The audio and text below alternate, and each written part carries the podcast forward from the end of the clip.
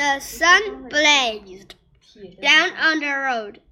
Crow black feathers soaked in the heat, so that you felt as if he were on a fire. He hopped into the shade of the tree of a tree. The warm wind blew through the leaves. A loud yawn came from the branches overhead.